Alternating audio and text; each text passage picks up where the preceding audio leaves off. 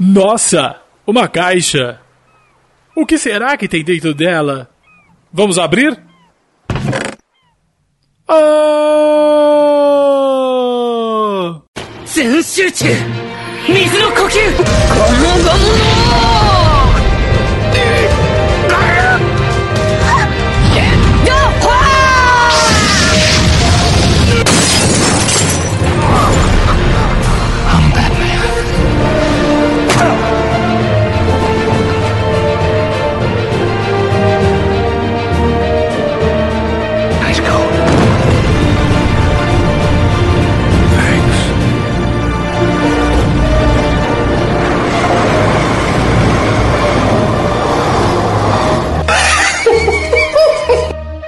Caixola Nerd.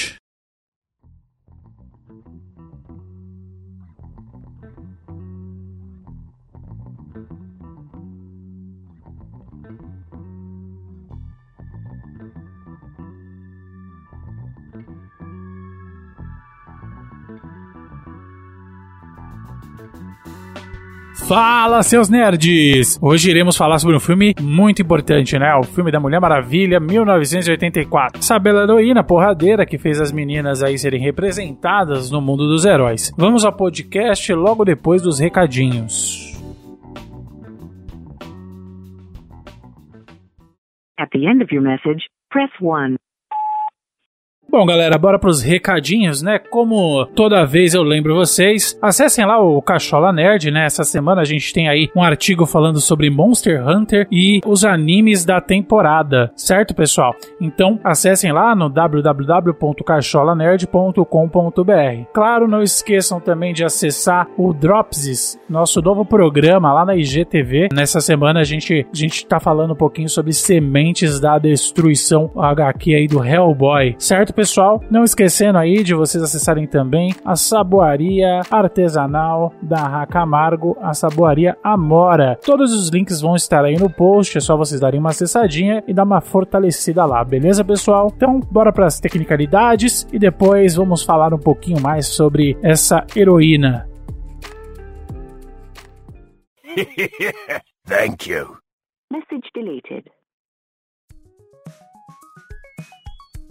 Bora para as tecnicalidades. É, este filme foi dirigido por Patty Jenkins, a mesma diretora do primeiro filme da Mulher Maravilha. Porém, o filme mais famoso dela é o Monster. Uma, um documentário meio ficção sobre a assassina em série Eileen Wuornos, né? É, rendeu um Oscar aí de melhor atriz para Charlize Theron. O roteiro é dela mesma, né? Da Patty, é, do Geoff Jones, é, o David Callahan. E o filme foi produzido, né? Por Charles Roven, a Deborah Snyder, o Zack Snyder, a Patty Jenkins, né? A Gal Gadot e Stephen Jones. O filme ele é baseado em Mulher Maravilha, né? Por William Moulton Marston e Harry G. Peter. É, em seu elenco a gente vai ter aí a Gal Gadot, né? A maravilhosa aí da Gal Gadot. O Chris Pine, Kristen Wiig, o Pedro Pascal, nosso querido Mandaloriano e a Robin Wright e o Connie Nielsen. As músicas elas são do Hans Zimmer, né? Ah, todo mundo conhece aí, né? O Hans Zimmer, né? Gladiador, A Origem, Batman Cavaleiro das Trevas, né? Então a gente tem aí todos esses esses filmes aí que mostram o gabarito do nosso querido querido musicista aí, né? É, a gente pode citar também, né? O responsável pela cinematografia, o Matthew Jensen, e a edição ela foi feita por Richard Pearson. Empre as empresas envolvidas são a DC Entertainment, né, a Atlas Entertainment, The Stone Quare, a Marigold Productions e o filme está sendo distribuído pela Warner Bros. Picture. Teve um orçamento de 200 milhões e a receita até agora é de 85 milhões. Então tá muito boa a situação, né, gente? Né? É, algumas avaliações aqui, né? Ah, lá no Metacritic ele tá com 60 de 100, é, sendo avaliado aí pelos usuários com 3.6. Aqui temos é, bastante, muitas críticas negativas, não é mesmo? É, no Rotten Tomatoes ele ficou com 59%, ou seja, não ganhou aquele selinho, né, maroto de fresh, porém a crítica do público foi de 74%. No Letterboxd recebeu a bagatela de 2.5, sendo uma avaliação bem mediana aí. Certo, pessoal? Então essas são as tecnicalidades.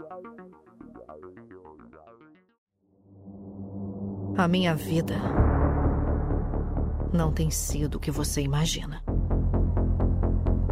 Todos temos nossas lutas. Já se apaixonou? Há muito, muito tempo. e você? Muitas vezes. É, o tempo todo.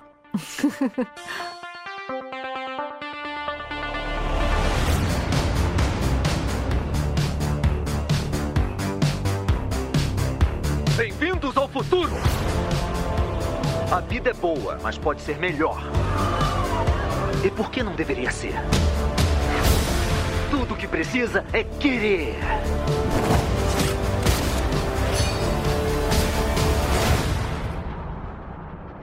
Pense em finalmente ter tudo o que você sempre quis. Eu posso salvar o dia. Mas você pode salvar o mundo. Steve.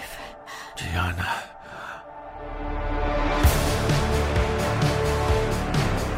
Agora. Pego o que eu quero em troca. Todos irão ver.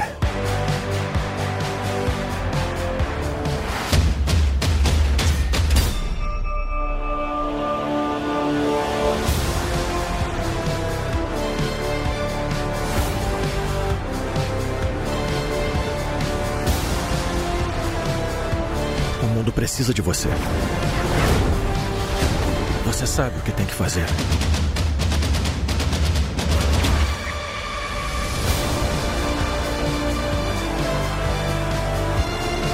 Nada de bom nasce de mentiras. E grandeza não é o que você pensa.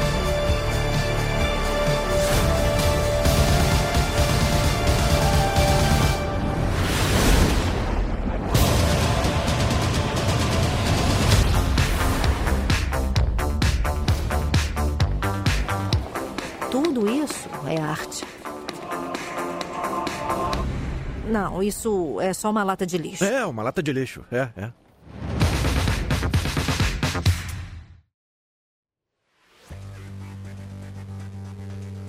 Pessoal, a sinopse deste filme ela é muito básica, né? É, nossa querida protagonista aí, a Diana Prince, né? A Gal Gadot, ela enfrenta aí dois dos seus grandes inimigos, sendo um deles aí o Maxwell Lord, interpretado pelo Pedro Pascal, e sua amiga aí que virou inimiga no meio do filme, Bárbara Minerva ou Mulher Leopardo. E com o pano de fundo da Guerra Fria, né? No meio do conflito, ela tenta se relacionar ali com a sua paixão Steve Trevor, o Chris Pine. E é isso aí, galera. Não tem muito o que dizer sobre eu, esse filme, não. Ele basicamente tem essa premissa.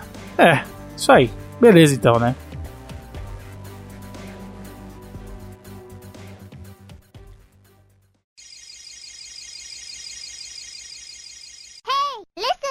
Esse é o Cabeça de Melão, presta atenção que agora a gente vai entrar nos spoilers. Vamos aqui a minha opinião, né, sobre esse filme maravilhoso aqui, né? Vou começar falando da parte que a Diana, Diana criança, né, ela e as Amazonas ali, né? Essa parte é, é um colírio para os olhos. A gente vê a Diana, a Mulher Maravilha, ainda criança, batalhando de igual para igual com outras Amazonas, né? E elas estão participando ali de uma corrida onde elas mergulham, é arco e flecha e zaz, zaz. Essa pra mim foi a melhor cena de ação do filme, de longe. É, aliás, eles podiam até ficar ali mesmo, naquele mundinho das Amazonas, que eu teria amado o filme. Nessa parte a gente vê também a incrível armadura, né, que a Diana vai usar aí mais pra frente, né? Ela faz aí alguma menção à HQ O Reino do Amanhã, né, de 1990 ali, feita pelo Mark Wade e Alex Ross. É, certamente a gente vai perceber que essa armadura mais pro final ela vai ser utilizada porque o que a gente nota na revista é que a Diana normalmente vai usar essa armadura contra inimigos super poderosos. Então, a princípio, parece que os, os vilões desse filme vão ser complexos, complicados dela poder vencer. E de certa forma até que são. Mas pra mim foi uma grande decepção, na verdade, o uso da armadura no final. Eu não sei nem pra que ela usou direito. Também não sei se ela iria conseguir sobreviver à batalha contra a mulher leopardo. Mas é, não sei, né? Pode ser que sim, pode ser que não. Eu, eu não sei, eu achei que a armadura ela foi colocada ali só pra fazer um fanservice mesmo, alguma coisa do gênero. E só que não foi tão bem aproveitada, né? Ela, na verdade, talvez teria conseguido resolver toda a situação sem ela. Depois a gente tem a Diana mais velha ali, como arqueóloga né, no Smithsonian, tendo uma vida um pouco solitária, se arrastando pelo tempo, e é claro, como sempre, lutando com alguns bandidos, né? Tem uma cena no shopping que é bem esquisitinha, né? Tem uns bandidos que invadiram ali uma, é, uma joalheria, né? E aí ela aparece para salvar o dia, né? Depois que um dos, dos bandidos fica meio maluco e tenta é, lançar uma criança de cima do parapeito ali, né? De, de uma das partes ali do shopping. É, eu não gosto muito dessa parte. Eles fazem com que ela meio que fique deslizando em vez de correr de verdade. Ela fica deslizando, patinando pelo mundo, assim. Isso me incomoda porque, porra, ela é uma amazona. Eu acho que deveria mostrar aquela explosão muscular, ela pulando, ela correndo. Não, ela fica parecendo uma bailarina passeando de um lado para o outro. Eu não sei se isso é, é, se funciona, se tem alguma teoria ou alguma coisa que fala dentro das revistas em quadrinhos, porque eu não conheço tantos quadrinhos da Mulher Maravilha, mas ah, essa parte me incomoda um pouco. Por exemplo, quando ela é amazona e ela tá fazendo todos os trajetos lá, eu gosto muito mais, né? Parece realmente que ela tá tá num esforço atlético, entendeu? Nessas cenas aí ela parece um elfo passeando. É isso que parece.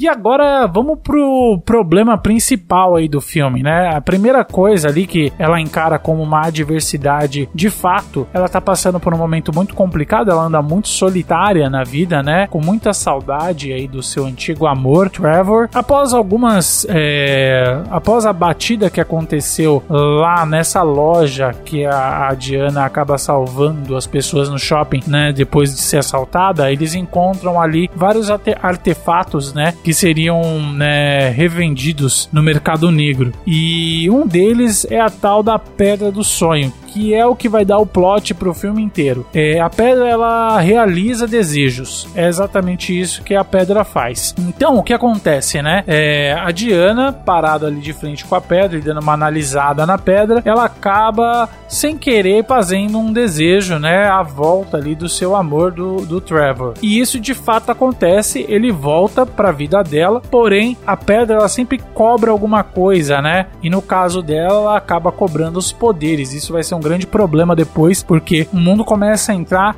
o mundo começa a despirocar, né? E isso é, é, bem complicado, né? A primeira coisa que eu queria falar sobre isso, né? É a volta do Trevor faz ela virar uma imbecil, assim. Não sei o que acontece. Ela, ela fica infantilizada. Nem parece que essa mulher viveu tanto tempo. É estranho ver, né? Porque ela vira egoísta, ela fica egoísta, né? Ela quer porque quer que ele continue ali. E isso veio uma pergunta muito boa, né? Porque ele volta, mas ele volta no corpo de outra pessoa. E o dono do corpo foi para onde, né? Ficou suspenso no, no ar, numa coisa etérea isso aí não é explicado no filme. Como muitas outras coisas, eles simplesmente vão é, correndo com o roteiro e isso é ótimo pro filme, é maravilhoso. É, ela não arreda o pé disso, mesmo depois que tá tudo um caos, né? Tipo, sei lá, as pessoas, os filhos estão encoxando a mãe na pia, mas ela continua com essa ideia fixa de continuar com ele. Eu consigo entender um pouco porque ela anda muito solitária, né? Na vida, mas, poxa, ela é a Mulher Maravilha e ela já viveu muito tempo, ela sabe do dever que ela tem, então então eu, na minha cabeça, eu fico pensando que talvez isso seria muito mais fácil para ela resolver quando o bicho pega. A outra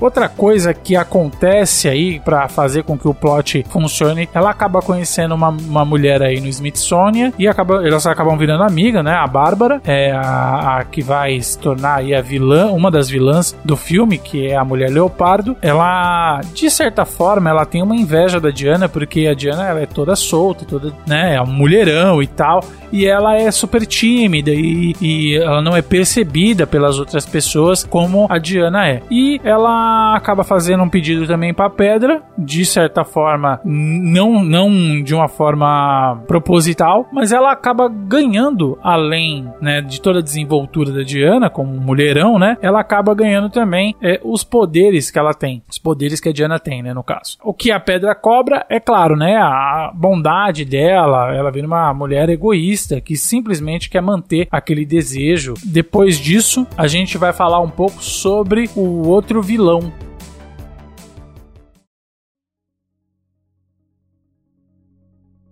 Então nós vamos ter aí um terceiro problema que é o Maxwell Lord. O que, que ele faz, né? Ele é um, um cidadão aí, né? Um dono de uma empresa que tá ferrado, tá lascado, tentou achar poços de petróleo e não conseguiu, perdeu praticamente todos os investidores que estavam apostando na sua ideia. Depois de fazer muitas pesquisas, ele acaba encontrando a pedra do sonho.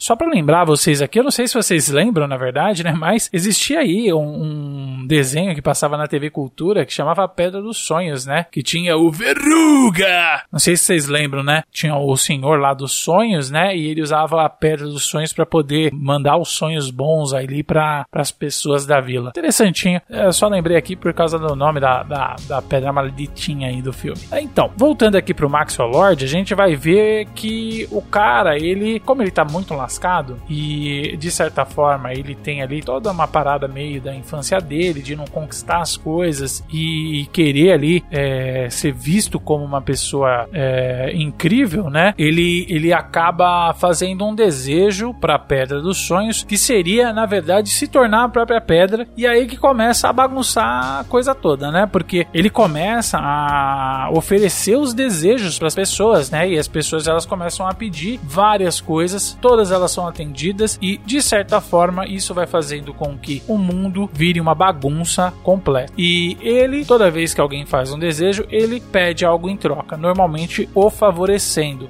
de, de, determinada forma, não sei como. Aí ele vai, você vai, a gente vai perceber ali também um pouco da, da vivência dele com o filho dele, né? Isso faz ele um pouco mais humano. Isso ali ajuda ele na finalização das coisas ali quando tá mais pro final do filme, ajuda ele a ter uma postura um pouco melhor em relação a desistir do desejo que ele tinha. Mas aqui nós temos outro ponto que deveria ter sido pensado melhor aí no filme, porque é o seguinte, quando a Diana, ela, a Diana chega uma hora que ela cai na real e ela ela desiste do desejo dela para poder voltar a ter os seus poderes e salvar o mundo. Quando ela desiste, o cara volta a ser o cara de antes. Ou seja, o Steve Trevor vai embora. Apesar do Steve Trevor estar no corpo de outra pessoa, ela enxergava, né, esse cara como Steve. Então, nessa parte, a gente tem um desfecho ali, fala o que acontece. No caso, por exemplo, da menina, da Bárbara, ela também, após a transformação dela realmente em mulher leopardo, que também para mim não faz sentido nenhum, ela quer ser a maior predadora, é o maior predador, o leopardo? Não sei, não sei dizer, mas para mim não fez muito sentido ali ela alcançar essa parte, porque porque a princípio ela só queria ser parecida com a Diana. Até então, ok, ela seria uma mulher extremamente forte e extremamente bela.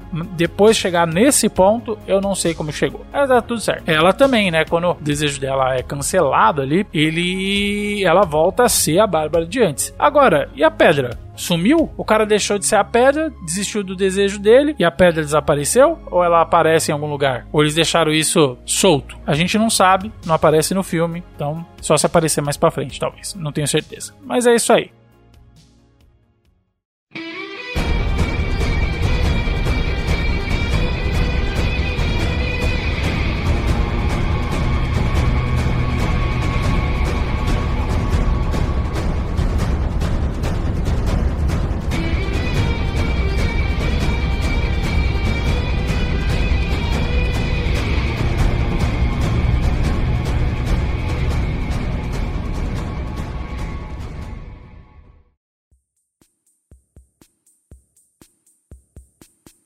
Vamos entrar em mais uma questão aqui, que é ela no jato invisível. Ai, meu Deus do céu. Que cena horrível. Ah, difícil, viu? É, ela entra dentro de um jato comum e aí ela usa um poder milenar, sei lá de onde que ela tirou esse poder e transformou o jato num jato invisível. É isso aí. Olha que maravilha. Isso porque ela não sabe voar ainda, né? Outra coisa é esse ponto, né? Ela aprende a voar no filme. Olha só que incrível. Agora, da onde que ela consegue me puxar a porcaria do laço e laçar raios, fazer com que eles gerem um impulso para ela.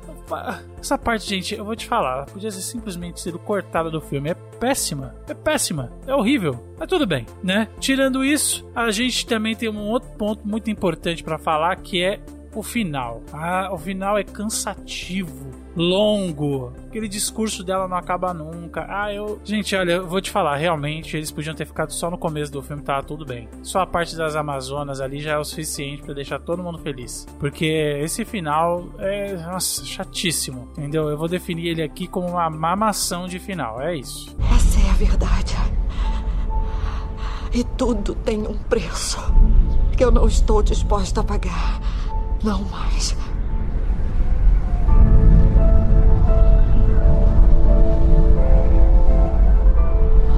O mundo era um lugar lindo, do jeito que era.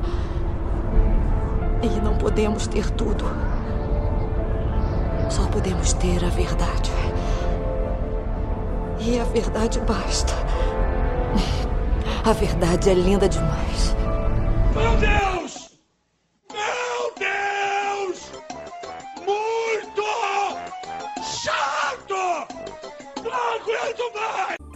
Então, gente, é- basicamente é essa, essa é a ideia aí que eu tive sobre o filme. Eu achei um filme que começa bem, você vê as cenas de ações, de ação dela pequenas são muito mais, melhores do que quando ela fica mais velha. É, os vilões, eles não são lá grande coisa, né? A Bárbara, principalmente, fica muito indefinido, é meio que do nada, as aspirações dela, por que que ela quer, por que que ela tá fazendo o que ela tá fazendo, assim, acho que, não sei se eles correram com o roteiro, mas, sei lá, não, pra mim não fez muito sentido ela agir da forma que ela agiu durante o filme, né? Principalmente porque ela tinha acabado de conhecer a, a, a Diana, é, sei lá. Eu, eu gostei do Pedro Pascal, eu gostei do, do Maxwell Lord, achei interessante ali o conceito. Mesmo assim, eu acho que é mais a questão do carisma do ator do que realmente ele, ele fazendo um, um personagem muito incrível. Então, para aqui, pro Cachola Nerd, eu vou deixar aqui um Matsumoto. Né, vai ficar ali no meio termo, né? É um filme que é ok de você assistir. Não pagaria o ingresso do cinema, acho que é besteira. Assiste em casa mesmo, sei lá, é, aluga o filme, qualquer coisa nesse sentido mas é um filme fraco. Eu não peguei muitos outros contextos, né? Eu dei uma lida em algumas coisas falando sobre, mencionando coisas relacionadas ao Oriente Médio, né? Eu, eu não vi muito essa parte, eu resolvi falar só do, do que eu assisti, tá bom? Mas tem mais coisa aí, né? Quem sabe aí eu não faço algum outro conteúdo falando exatamente sobre essas particularidades aí do filme.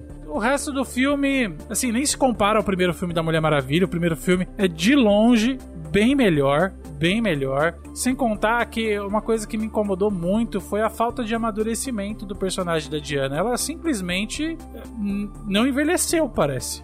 Parece que ela continua lá na, né, no começo do, acabou de se tornar a Mulher Maravilha, porque sei lá, ela, ela vive tanto tempo, mas as atitudes que ela tem parece que é de, de uma garota. E isso me incomodou bastante também. Então, assim, o filme deixou, deixou a desejar. Certo, pessoal? É isso. Tá? Espero que vocês tenham gostado aí. Espero que vocês é, assistam o filme, sim. É, não vale a pena assistir, nem que seja só para criticar depois, né? Também não é para fazer as críticas que estão falando. O pessoal tá metendo pau gigante em cima do filme. O filme não é bom realmente, mas é um filme assistível, certo? E é isso aí, galera. Não esqueçam lá de acessar o Cachola Nerd. Não esqueçam de verificarem aí o nosso novo programa no IGTV, né? Logo, logo eu vou ter mais surpresinhas aí. Uma das surpresas é que logo eu vou ter vídeos aí no canal do Cachola Olha aí, eu já, eu já tô falando o nome para vocês. Cachola Nerd TV, certo? Lá no YouTube. Eu logo posto o primeiro vídeo e, claro, vou aí divulgar nas nossas redes sociais. Então nos sigam lá nas redes sociais, tá? No Instagram. Vou deixar todos os links aí para vocês. Certo? Até a próxima então, pessoal. Falou!